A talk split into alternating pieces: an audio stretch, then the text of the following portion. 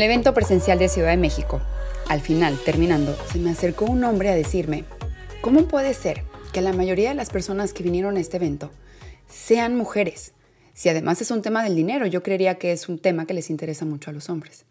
Y eso que al evento presencial fueron casi 30% hombres. En comparativa de los eventos, tanto los de Quantum, no solo los eventos, pero los programas online, como los de mis colegas, 30% de hombres es muchísimo.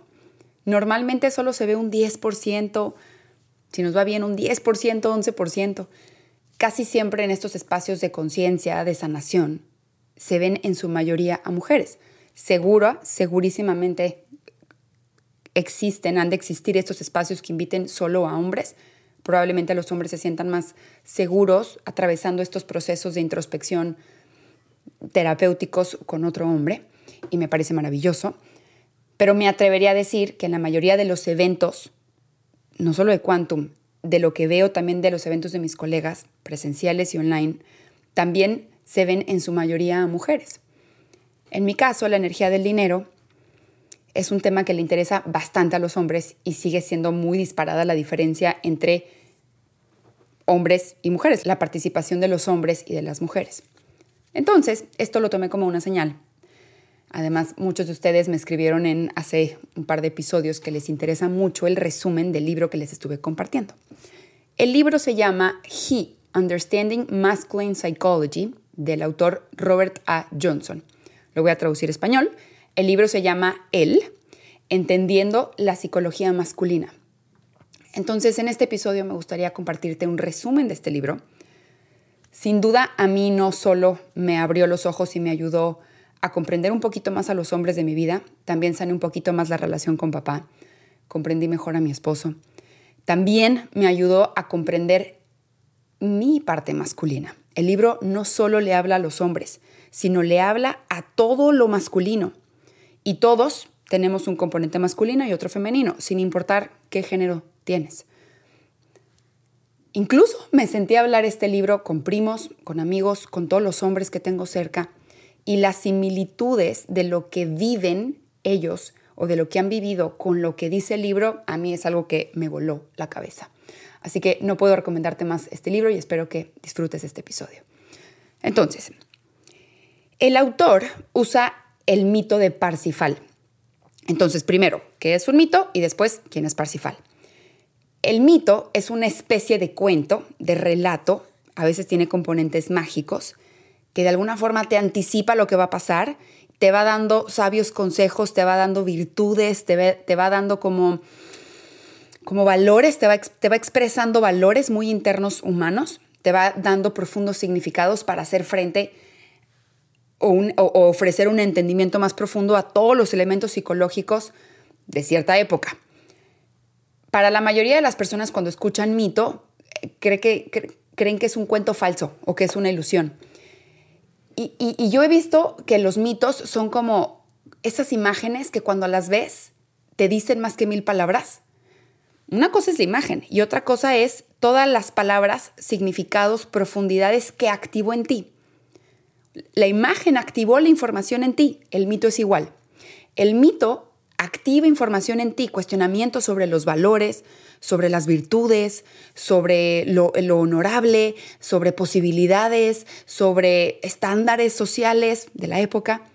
Y entonces el mito, a través de esa introspección o a través de ese cuestionamiento que sucede cuando lo lees, también va activando valores, atributos, conclusiones, similitudes, espejeos, reflejos. Para el, el doctor Carl Jung, los mitos tienen un significado para todo, porque representan los arquetipos de la historia. ¿Qué es un arquetipo? Lo estandarizado, lo que se repite, patrones que se repiten, patrones de vida, de comportamiento que digamos son universalmente válidos, que todos tenemos. El mito de Parsifal y su búsqueda del Santo Grial es un relato con una visión muy poderosa de la complejidad de la psique masculina. El libro, cuando va avanzando el relato te va describiendo las etapas y los desafíos que va enfrentando cada hombre en su paso de la niñez a la edad adulta. Recordemos que este libro no solo le habla a los hombres, también le habla a la energía masculina que vive en las mujeres. El libro también te da a entender, te ayuda a comprender por qué los hombres se comportan como lo hacen y cómo desde ahí intentan relacionarse con los elementos femeninos del mundo. También a las mujeres nos ayuda a entender por qué esta energía masculina se activa y cómo o en qué lugar deja a lo femenino. También ayuda a explicar las dolorosísimas dificultades que un hombre está atravesando cuando se, le presenta la oportunidad de reconciliar con su masculinidad y también con el elemento femenino que está dentro de la personalidad. Entonces, esto es importante. Dentro de nuestra personalidad tenemos ambas energías. Tenemos la energía masculina y la energía femenina, sin importar el género. Si eres mujer, tienes energía masculina. Si eres hombre, tienes energía femenina, sí o sí. Aunque la tengas reprimida o rechazada o no te guste o ah, no me voy a conectar con eso. El libro realmente comienza con otro mito, con el mito del rey pescador, que tiene una herida que no puede sanar. Entonces este rey pescador está en agonía, pero no puede morir. Y el reino del rey pescador refleja esa carencia, refleja esa agonía, refleja el dolor que este rey lleva cargando. Nada crece, no hay comida, hay miseria, hay pobreza, hay muchísimo dolor. Y esto es cómo nos sentimos internamente cuando estamos heridos. Nosotros somos el rey de nuestro reino interno. Entonces, cuando nosotros estamos heridos o estamos trabados por alguna herida psicológica, herida de rechazo, abandono, humillación, traición, injusticia, las heridas de infancia, todo nuestro reino, nuestro mundo interno, llámese nuestra energía interna corporal, nuestras células, nuestra salud, etcétera, vive la consecuencia, refleja la consecuencia de estas heridas. Por eso, a nivel ciencia, podemos siempre encontrar, y hoy lo está súper comprobado, cómo el mundo psicológico, el mundo de los pensamientos y las emociones están directamente relacionados con nuestra salud, nuestro DNA, nuestra energía para accionar, si estamos cansados o tenemos suficiente energía.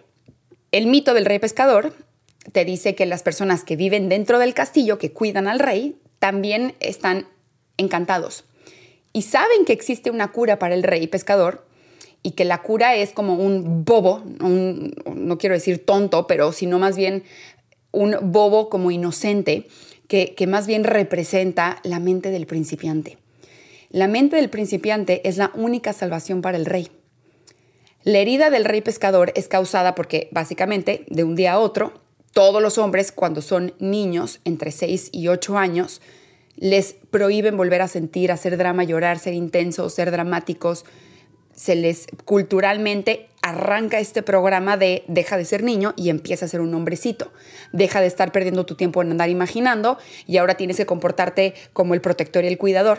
Ahora deja de andar llorando y entonces trágate todo eso porque no hay tiempo para que tú sientas porque entonces te tienes que poner a hacer cosas para recibir ese reconocimiento externo. El, el libro te da un cuento para explicarte esto, yo te estoy dando la interpretación. Ahora, hombres que han atravesado esto, mujeres que tienen hombres cerca, mujeres que son mamás de niños. Imagínate un niño entre 6 y 8 años, un niño, siendo niño. Todavía hay inocencia, todavía hay mucha magia en su mente, está, todavía sigue siendo eh, inconsciente. Imagínate esa mente niño infantil que cree en la magia, que todavía cree en posibilidades, que cree en el amor, que todavía está en contacto con su cuerpo, que todavía conoce las emociones, que todavía tiene acceso a esa empatía. De un día para otro le cae esta instrucción a esa psique, que esa instrucción viene de la educación, de la cultura, de los estándares de género, del no puedes llorar, porque si no te conviertes en otra cosa que no es hombre y esta instrucción llega tan, pero tan tajante que se genera una herida al niño. Es una herida que es, esto que estoy sintiendo no lo puedo sentir, porque si me doy el permiso de sentirlo, pierdo mi hombría. Y con esa herida se cancela el viaje también a la sanación. Porque la sanación va a incluir vulnerabilidad. La sanación va a incluir conexión con lo que está pasando adentro. La sanación de toda herida va a incluir un reencuentro contigo mismo, con tus dos componentes, femenino y masculino. Por eso el rey está en esta agonía y no se puede morir. Haciendo como análisis de lo que está pasando, recordando que yo soy mujer y lo estoy hablando con muchísimo respeto hacia el camino de los hombres, entendiendo que no soy hombre, y, pero sí tengo un componente masculina, masculino que se ha sentido herido o que desde la sombra ha intentado o ha caído bajo las consecuencias de esa misma herida. Sacando esta información hacia la actualidad, el, rey pescador está herido como muchos hombres hoy también lo están. Están en una agonía que no saben que están en agonía. Hay, muchas, hay muchos hombres con muchísimas heridas que no se están dando el permiso de hacer ese viaje hacia adentro porque hacer el viaje hacia adentro requiere sensibilidad, conectar con las emociones, abrir el corazón, ser vulnerable, y esto va en contra de las instrucciones culturales o de las creencias. Si nuestras creencias se forman entre los 0 y los 7 años de edad y a, los 6 años de edad te están llegando estas instrucciones de no sientas, no llores, no seas intenso, no seas sensible, ponte a hacer, sé hombrecito, tu masculinidad, tu hombría depende de esto, es una creencia que está muy, muy arraigada.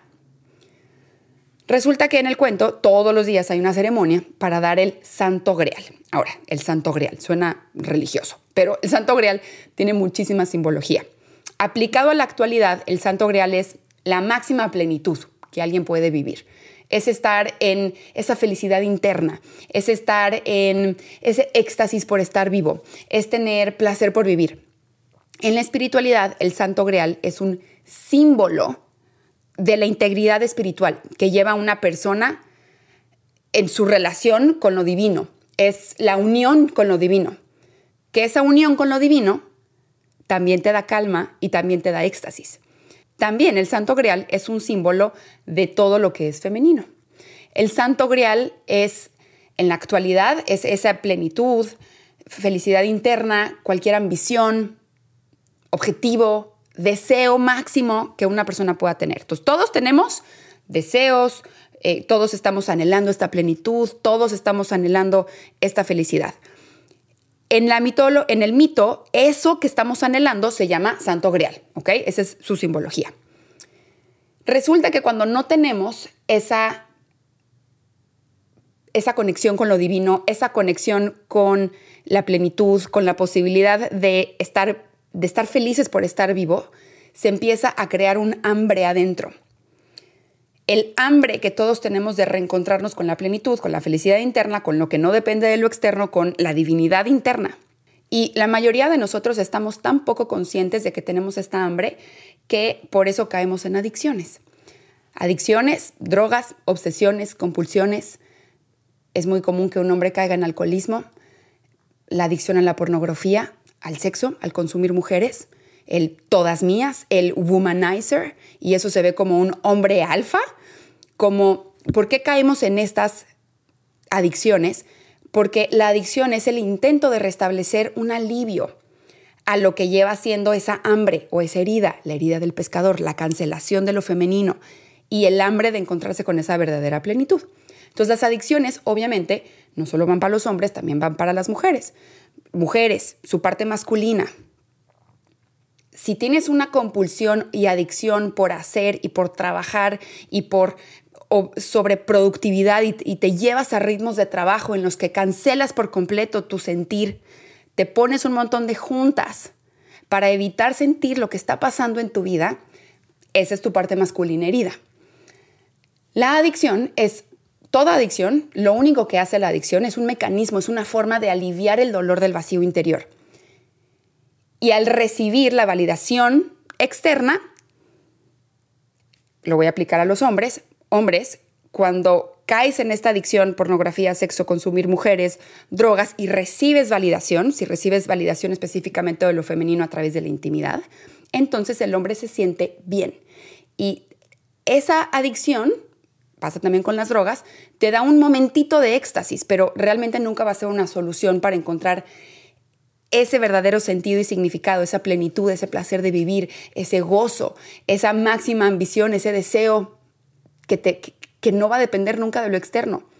Ese verdadero sentido de vida y significado es algo que solo se encuentra en el camino hacia adentro, en el reencuentro contigo mismo. Hace poco un hombre me escribió por Instagram y me dijo, tengo todo, tengo familia, tengo una gran esposa, tengo grandes hijos, tengo mucho dinero y no soy feliz. No sé qué hacer, no soy feliz, no soy feliz, algo falta. Y me, recuerda, es esta hambre por el viaje hacia adentro. Que el, el, el viaje hacia adentro lo tenemos cancelado. Masculino en mujeres y hombres lo tenemos cancelado porque tienen cancelado su femenino. Especialmente en la adolescencia que un hombre está pasando de niño a ser hombre que, ojo, si vienen de papás que rechazaron lo femenino, porque así estaba la cultura, no puedes llorar, tienes que ser un hombrecito, tienes que perseguir el éxito, entre más exitoso, más reconocimiento. Si venimos de padres, hombres, que rechazan lo femenino, y como todos los hombres tienen una parte femenino, el hombre que rechaza lo femenino en verdad se está autorrechazando. Si venimos de padres autorrechazados, el padre nunca va a poder tomar a su hijo por completo. Y cuando el, padre no puede tomar a su hijo por completo, el niño dependiente siempre se siente inseguro. Por eso se, se mantiene como en agonía perpetua, como el rey pescador, sin que nada florezca. Y una vez que, no sé, pasa el efecto de la droga, la adicción, regresa otra vez el vacío, el dolor interno y con eso una casa constante del reconocimiento externo, una persecución perpetua y me ha pasado mucho que en sesiones individuales, cuando vienen hombres, que tengo el enorme privilegio de, poder acompañarles, con muchos pasa que, llegamos a un momento para profundizar en su compromiso con, con su femenino. No sale así, ¿no? Pero sale a lo mejor cuando estamos cuestionando la idea del éxito o cuando estamos cuestionando su valía, en el dinero que producen o cuando estamos, cuando surge un miedo de qué pasa si no lo logro, qué pasa si no puedo mantener a mi familia, que están conectando con esos miedos, esa sensibilidad. Lo que yo veo que pasa con los hombres es que muchos se alejan o se paralizan. Alejarse es, esto es demasiado doloroso, no puedo, mejor me vuelvo a enfocar en la persecución y en el andar cazando y el andar persiguiendo, o me paralizo, me quedo paralizado que no sé ni qué hacer. Y estoy hablando en términos generales, por supuesto, ¿no? Comprendo que no todos pasa con eso. Entonces, los hombres que son muy buenos en estar persiguiendo, en estar cazando, en estar recolectando ese reconocimiento externo, la sociedad los ha llamado como el macho alfa, el hombre fuerte, la confianza. Y, y, en mi opinión, nada podría estar más alejado de la verdad. De hecho, el hombre que necesita de la adicción consumir mujeres, pornografía, sexo, drogas, eh, en realidad son profundamente inseguros, se sienten inseguros en su propio cuerpo, en su masculinidad. La confianza no tiene nada que ver con, el, con cuánta validación y reconocimiento recibes del exterior, incluyendo a las mujeres. Mujeres, si seguimos pidiendo y buscando y sacrificándonos por el reconocimiento y la validación exterior, estamos jugando el mismo juego. Llevemos esto al masculino de las mujeres todas las mujeres que estemos buscando el reconocimiento externo, mujeres que creen que el dinero es para acumular, acumular poder, solo están alimentando más de esa seguridad interna. Y el que busca despertar o el que, digamos, de alguna forma está despierto, sabe que impresionar a otro es fácil. Lo que, lo verdaderamente difícil es sostenerse en esa incomodidad, porque esa incomodidad va a requerir una fuerza como de un guerrero, como de una guerrera para poder profundizar en lo femenino, que es lejos de ser perfecto, pero es mucho movimiento, es mucha la sensibilidad, es mucho el sentir, ahí se requiere una verdadera fuerza. Entonces, bueno, el, el autor te explica que solo el hombre que se prepara, que realmente se prepara, va a poder tomar este santo grial, es decir, la plenitud máxima. Parte de esta preparación es confrontar las creencias de papá, que rechazó lo femenino y también perdonarlo por su inconsciencia. No es como que papá conscientemente eligió rechazar lo femenino. Es parte de nuestra cultura, sociedad, que, que, el patriarcado está demasiado instalado. Patriarcado no solo es en estas guerras feministas, es en todas las creencias que lo masculino estrangula a lo femenino. Lo femenino es lo sensible, la empatía, la conexión, la expansión. Lo masculino es el control, la todo lo lineal, lo perfectamente bien ordenado, que es muy bueno. El masculino sirve para muchísimas cosas. Todos tienen su nobleza, ambos, masculino y femenino, tienen su nobleza. Aquí no estamos hablando mal de lo masculino. amo a lo masculino, adoro lo masculino, me encanta la parte masculina de las mujeres y también de los hombres. Sin embargo, cuando uno está en sombra es cuando se vuelve destructivo. El autor también te dice que el hombre más exitoso es aquel que puede hacerse las preguntas difíciles. Las preguntas que te van a incomodar, las preguntas que te van a ah, sacar de tu zona de confort, que te van a sacar de la imagen del macho alfa. Esas preguntas tienen que ver dónde está tu valor, cómo le sirves a otros o se trata de solo servirte a ti, cuál es el verdadero sentido de la vida, cómo te relacionas con lo femenino. Esas son las preguntas difíciles.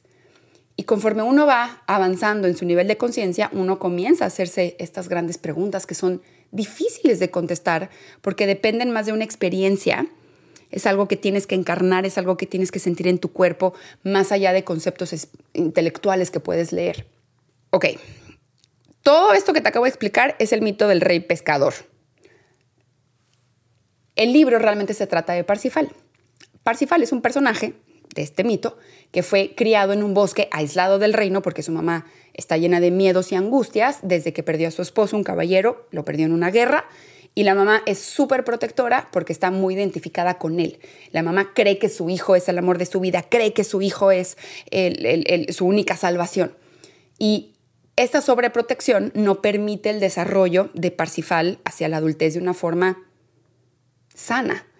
Parsifal entonces crece con una mente un poco naif, con mucha inocencia en la infancia. En el budismo esto se le conoce como la mente de principiante, pero con la protección de mamá también viene la desconfianza, se instalan los miedos de no, no voy a poder crecer y tomar las decisiones que vienen con ese crecimiento. En, de cuando, nos, cuando seguimos siendo niños y nos vamos convirtiendo en adultos, tenemos que empezar a confiar en lo que está aquí adentro si mamá me sobreprotegía y, y nunca me dejó conectar con lo que está aquí adentro, no conozco lo que está aquí adentro, por ende no creo que no soy capaz de tomar decisiones. Todo bien con Parsifal hasta que entra la adolescencia y como todo adolescente empieza a salirse un poco de los límites impuestos por la casa, lo normal, y en una de esas exploraciones por el bosque se encuentra con unos caballeros. Y Parsifal nunca había visto algo así, se queda como pasmado, impactado yo esto lo veo como el niño, ¿no? Cuando ve por primera vez a su héroe, a un héroe de verdad, en el mundo actual un hombre poderoso, con estatus, reconocimiento, con fortaleza, con confianza. Y Parsifal les pregunta cómo uno se convierte en uno de esos, cómo se convierte en, en un caballero. Y entonces decide que se va a convertir en uno. El problema es cuando le dice a su mamá, y su mamá, histérica, pero entiende que no lo va a poder detener, le hace prometerle que siempre va a usar una camisa debajo de toda armadura que ella hizo especialmente para él. Y le recuerda que no haga preguntas estúpidas y también le recuerda que algo así como que trate bien a las mujeres. Y esa camisa que la mamá le hace es otro simbolismo. El simbolismo del apego de la mamá, de siempre vas a ser mi bebé, y esto para la psique de Parsifal no le permite tomar su adultez y su masculinidad completamente. Parsifal entonces llega a la corte del rey Arturo, como adolescente, flaquito, y se entiende que aún no el libro te hace entender que aún no se ha desarrollado, todos los caballeros se burlan de él, que nunca va a ser un caballero, y es decir, cuando hablamos, cuando hablemos de caballero en todo este episodio, en el mito es el caballero es un símbolo del éxito, del reconocimiento, de la máxima valoración. Esta escena del libro a mí me recuerda a todo el bullying normalizado que sucede entre los hombres. Son muy crueles entre ellos y además unos se van a desarrollar antes que otros y el bullying por no haberte desarrollado antes, que puede llegar a recibir uno de ellos porque, pues, ni modo que ¿qué? se meta a su biología y se obligue a desarrollarse, pues ese bullying te puede marcar de por vida. Esto no solo pasa en los hombres, también pasa en las mujeres. Pasa el cuento y el rey Arturo le da una oportunidad. El rey Arturo simboliza la conciencia, la conciencia en donde todo cabe. Le da una espada y Parsifal le dice que también quiere una armadura. El rey Arturo le dice que se la tiene que quitar en una batalla al caballero rojo. El caballero rojo es un caballero feroz, imparable, impresionante, muy fuerte, intimidante, peligroso. El caballero rojo representa la ira interna encarnada, esa ira irracional, la ira cuando pierdes razón de ti y solo estás destruyendo. Este caballero rojo, todos lo tenemos, no solo los hombres. Y es un, es un, el caballero rojo es una energía interna, la ira irracional, que todos debemos de estar peleando en esa batalla. Esta es una batalla interna de todos, hombres y mujeres. Representa una energía interna que todos debemos conquistar, especialmente en la adolescencia. Un hombre adolescente puede no estar muy consciente del control o de la irracionalidad que le acompaña a esta ira. El punto es que Parsifal gana la batalla y ahora tiene la armadura. La armadura se la pone arriba de la camisa que le hizo mamá y entonces aquí empieza este primer problema.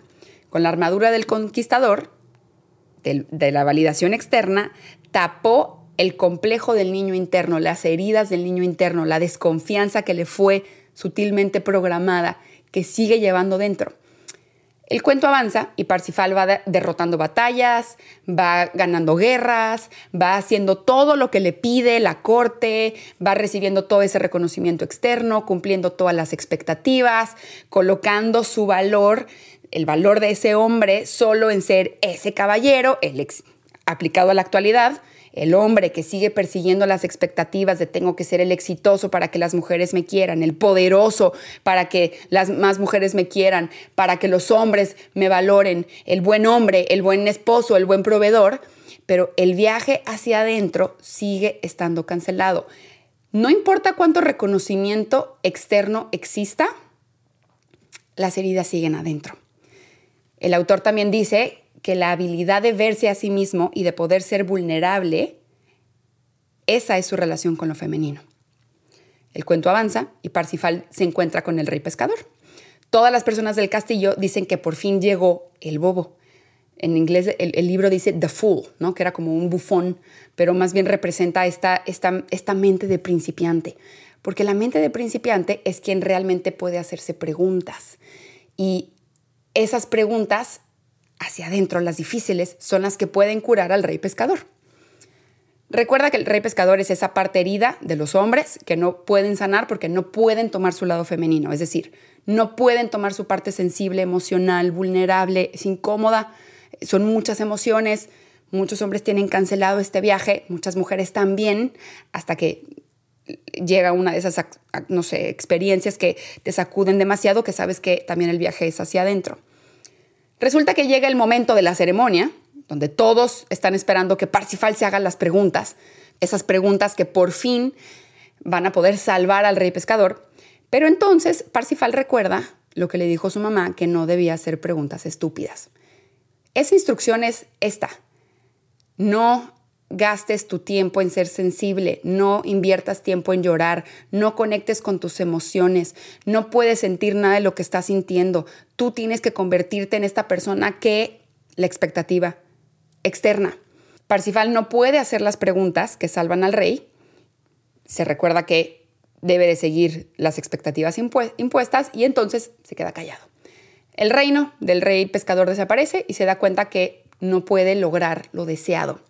Aquí es cuando Parsifal por primera vez empieza a tocar ese vacío, esa hambre que siempre ha tenido, el hambre del santo grial. No puede tocar esa máxima plenitud, no puede vivir en gozo, no puede, siempre una parte de él va a estar completamente cancelada. Parsifal se da cuenta que no vive plenamente, pero sigue atrapado en jugar el juego del caballero honorable, del, en este caso, en la actualidad, del hombre exitoso.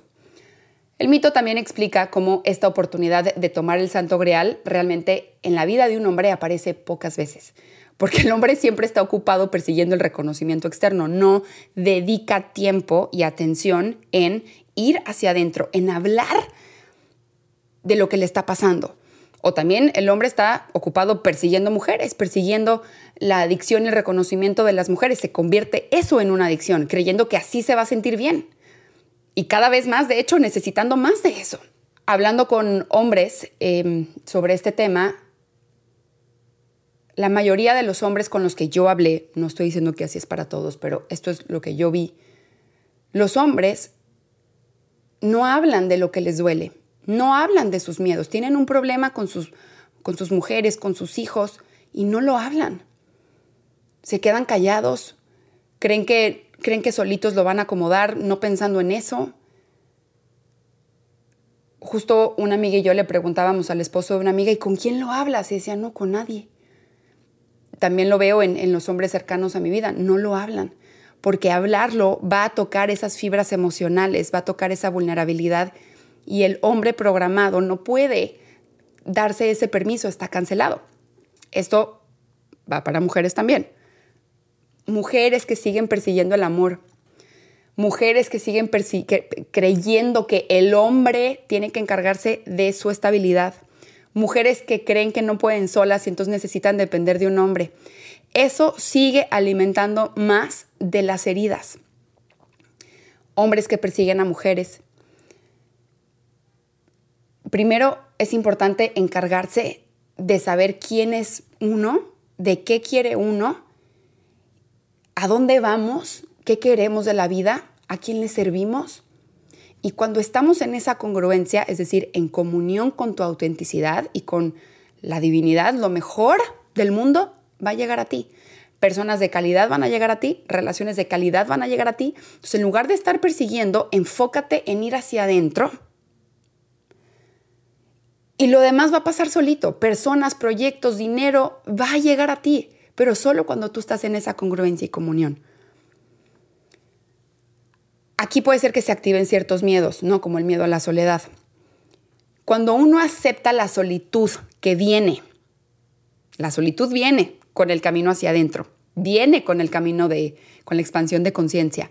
Entonces uno deja de estar persiguiendo distractores y adicciones. Primero uno tiene que aceptar que el camino o parte del camino es solo. Mucho lo vamos a poder compartir con otras personas, pero se va a necesitar espacios de solitud. Cuando aceptamos la solitud, vamos a dejar de perseguir esas adicciones y andar distrayéndonos con cosas que eviten esa soledad. La soledad no es mala, no es tu enemiga y no te vas a morir si te quedas solo. Porque en la soledad se abre una enorme puerta que es el reencuentro contigo mismo. Y si te encuentras contigo, no vas a sentir ese vacío de la desolación. La desolación falsa se desaparece, dejas de sufrirlo. ¿Por qué? Porque ahora tú te acompañas. El libro explica también el rechazo del hombre hacia lo femenino. El hombre o la parte masculina de todos se relaciona con lo femenino y explica que hay seis relaciones básicas que un hombre tiene con el mundo femenino. Cada una de estas seis es súper útil y cada una tiene, digamos, su propia nobleza. Lo único que crea dificultad es la contaminación de uno con el otro. Y al mismo tiempo, estas dificultades van a ser partes, son, son partes del proceso, no lo vamos a poder evitar, de, de, sanar lo masculino. Los seis elementos femeninos del hombre son, y estas sí las apunté porque me parecieron una locura. La número uno es tu madre humana.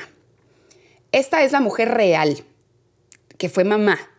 Y con ella todas sus características individuales, lo que la hace ella, su luz, su sombra, su nivel de conciencia, su divinidad. Es como, un hombre se empieza a relacionar con lo femenino, empieza con mamá. Después de eso, en la psique empieza el complejo materno. Esto está adentro, en la psique, son nudos psicológicos y está contaminado. El complejo materno es la capacidad regresiva que, tienen los hombres y las mujeres, ¿ok? De regresar a, a ser dependiente, de regresar a ser niño. Es el permiso que te das de volver a ser niño. ¿Qué hace un niño? Depende, sí, pero también goza. Tiene también su parte noble. Este es el deseo de un hombre de fracasar, de no tener que ser responsable de todo el mundo, de darse permiso a no ser exitoso, porque cuando no está persiguiendo el éxito, entonces puede relajar. Un niño siempre va a exigir, va a demandar que ser atendido. Entonces, el complejo materno es también, oigan, alguien cuídeme. Yo también necesito cuidado, pero el hombre cancelado de lo femenino no se puede dar ese permiso.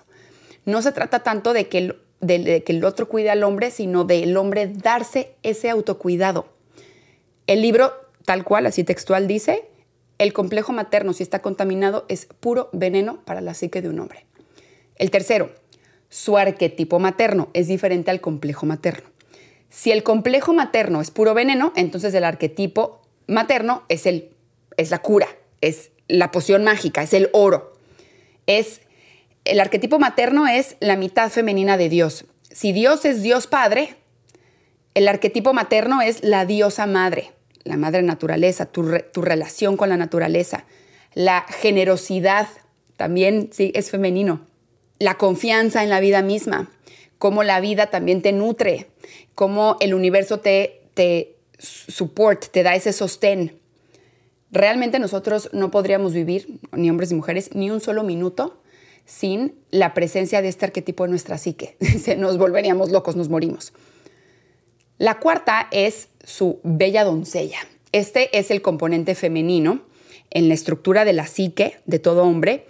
Es la compañera interior o la inspiradora de su vida.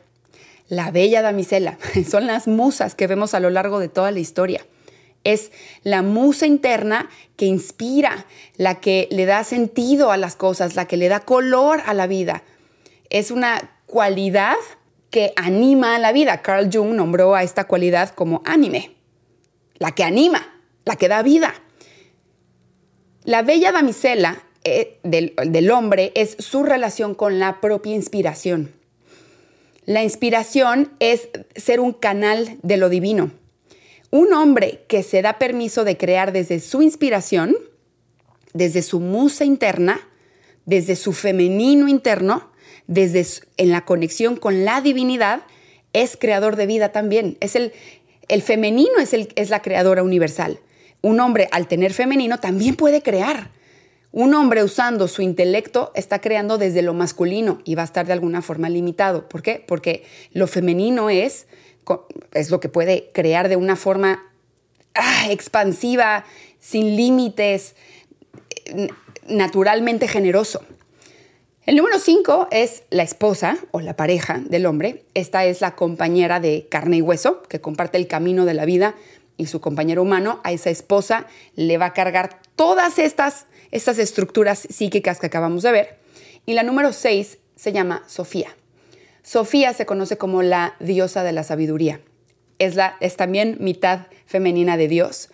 La propia sabiduría, la propia sabiduría, la interna, la del alma, la intuitiva, no la del intelecto. El hombre por lo general está atrapado en el intelecto, no solo los hombres, muchas de las mujeres vivimos, de repente volvemos a atraparnos en el intelecto, pero el intelecto no es sabiduría y toda sabiduría es realmente femenina.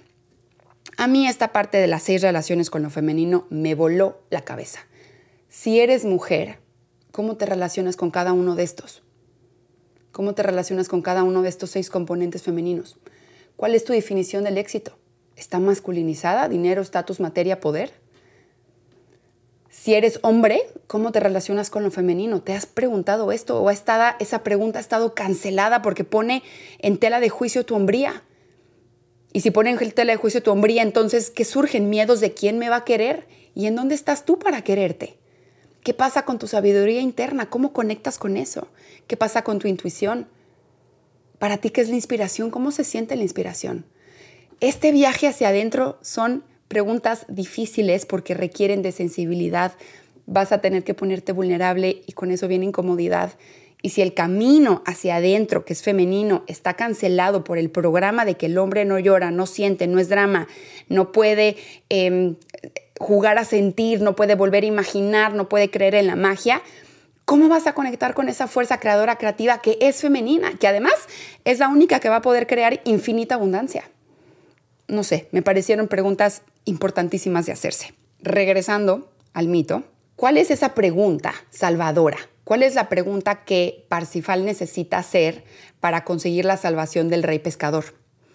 Y esta parte del libro también fue de mis favoritas, que es justo al final. La pregunta que se tiene que hacer la mente de principiante es, ¿a quién le sirve el santo grial? Es decir, ¿a quién le va a servir de servicio? Ese santo grial, la máxima plenitud, el éxtasis de vivir, lo deseo cumplido, lo anhelado materializado, manifestado, ¿a quién le sirve? ¿A quién le beneficia? Y esta pregunta me llega al corazón porque es una pregunta que nos deberíamos estar haciendo todos, en todo momento de la vida. Esta pregunta, al menos a mí, me invitó a, a cuestionarme, ¿estamos al servicio o estamos para servirnos? ¿A quién le estamos sirviendo? ¿Para qué estamos al servicio? ¿Hacemos lo que hacemos por autoservicio? Es decir, porque solo importo yo, porque solo importan mis deseos, porque solo importa lo que yo quiero, porque solo importan los míos, generando esa separación máxima, no los demás me valen, solo importa que yo me vuelva rico, solo importa que yo me vuelva poderoso, solo importa que yo ¿O a quién le estamos sirviendo? ¿Le servimos a Dios? ¿Traemos esa conciencia de todo lo que hacemos es para tu, tu relación con lo divino? ¿Para alguien más? ¿La familia? ¿Los otros? ¿Los nuestros? ¿A nuestra verdad? ¿A quién le estamos sirviendo? Y aquí hay un, hay un paréntesis porque me pasa que hay que muchos hombres me dicen, no, yo estoy al, servicio de mi familia. Sí, claro, ese hombre buen proveedor, pero muchas veces de formas muy inconsciente convertimos a nuestra familia en una extensión de nosotros. Es decir, mi hijo se tiene que convertir en lo que yo quiero que se convierta. Mi hijo tiene que ser el hombre que yo quiero que, que sea. Entonces veo cómo hay hombres que a los cuatro añitos, cinco, seis años le dicen a los hombres, no, no estés llorando. Entonces no le estás sirviendo a eso, le te está sirviendo a ti, a tu idea de lo que tiene que ser un hombre. Es muy fuerte lo que estoy diciendo.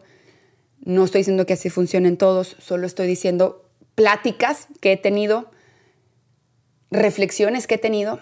Me parece una pregunta muy importante preguntarnos, ¿a quién le servimos?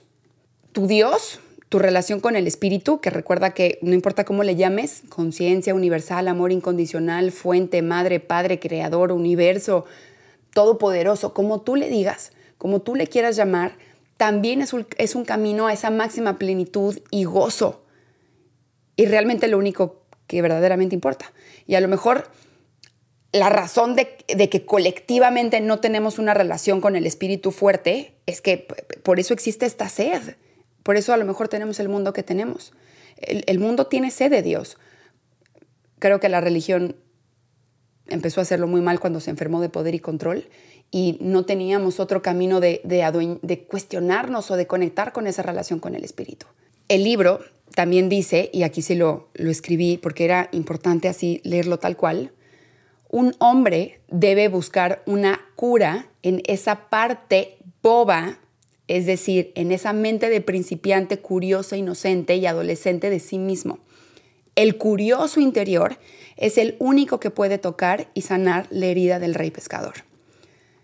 Con la mente de principiante, la mente de principiante siempre va a tener posibilidades. La mente experta solo hay una posibilidad, la, que, la del experto. La mente de principiante, al traer todas esas posibilidades, también trae curiosidad a nuestro mundo interno. Y en esa curiosidad se empieza a destruir la cancelación a lo femenino, es decir, empieza a surgir un permiso a sentir, permiso a ser vulnerable, permiso a abrir el corazón, que se abra la coraza, la armadura, soltemos los apegos impuestos a nuestra familia, a nuestra cultura, al reconocimiento, a la valoración. Cuando Parsifal se deshace de la camisa de su madre y toma su propio camino, entonces se puede empieza ese reencuentro con lo femenino, con la verdadera sabiduría. Y el libro tiene una frase que me encanta que dice, toda, toda verdadera sabiduría es siempre femenina, no es masculina, no es intelecto. Al final el mito, Parsifal, entra al castillo del rey pescador y ya muy cansado y sin la camiseta de su mamá, hace la pregunta curiosa, pero ¿a quién le sirve el santo grial? Y en ese momento el rey pescador es sanado, se restaura la felicidad, el gozo, todo prospera y abundancia, porque la parte masculina se puso al servicio de algo más grande que un yo, que el del ego. Se puso al servicio a quién le sirve el santo grial.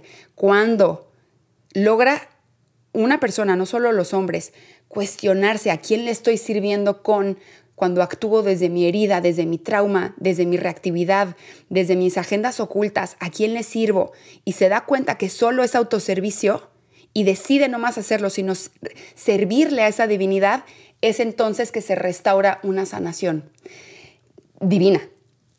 Se reconecta uno con la máxima plenitud de estar vivo, el gozo. Y de hecho, te quiero leer un pedacito que traduje para explicarte la conclusión. El objetivo de la vida no es la felicidad, sino servir a Dios.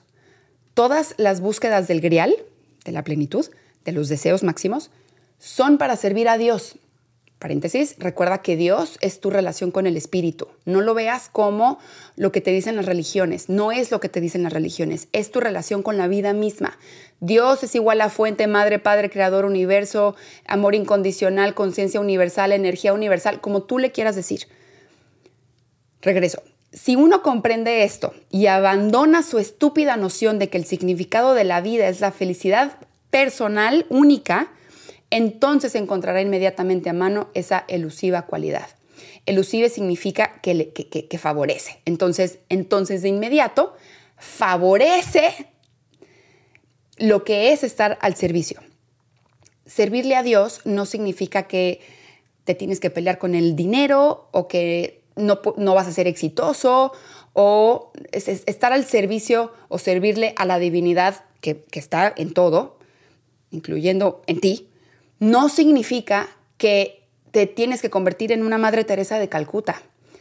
Servirle a Dios también incluye tu abundancia. También incluye una vida en la que puedes estar tranquilo y satisfecho con lo que haces y con tu calidad de vida. Dios nunca va a pedir que bajes tu calidad de vida, no. Esto significa que la búsqueda que hagamos desde otra conciencia y con otro propósito, con un propósito más colectivo, no solo personal, con la conciencia de que todo es Dios, muy en esencia, todo es Dios, y con el propósito de servirle a Dios que existe en todo. Y entonces, si somos conscientes de esto, yo voy a proteger al otro de mi propia inconsciencia. Para mí ese es el verdadero amor. Si yo te amo a ti, entonces yo voy a hacer todo lo posible porque no me va a salir bien, porque sigo siendo inconsciente y tengo un ego enorme, pero si yo te amo a ti, yo voy a intentar protegerte de proyectarte mis heridas y carencias y voy a protegerte de que tú te tengas que hacer responsable de mí. Que si los hombres tienen todas estas heridas y, también mujeres, no hemos hecho este viaje hacia adentro, vamos a estar proyectando las heridas, buscando responsables, buscando dependencias. Creo también que esta es una invitación a que cuestionemos nuestro concepto de éxito. ¿Qué es para ti el éxito? ¿Mucho dinero? ¿Y entonces qué te va a dar todo eso? ¿A quién le sirve todo ese dinero? ¿Solo a ti? ¿Cómo está el servicio? Y más ahorita en la era de Acuario que, el, el dinero le va a seguir al servicio colectivo. Creo que este libro también nos invita a que nos cuestionemos y transformemos nuestra motivación interna.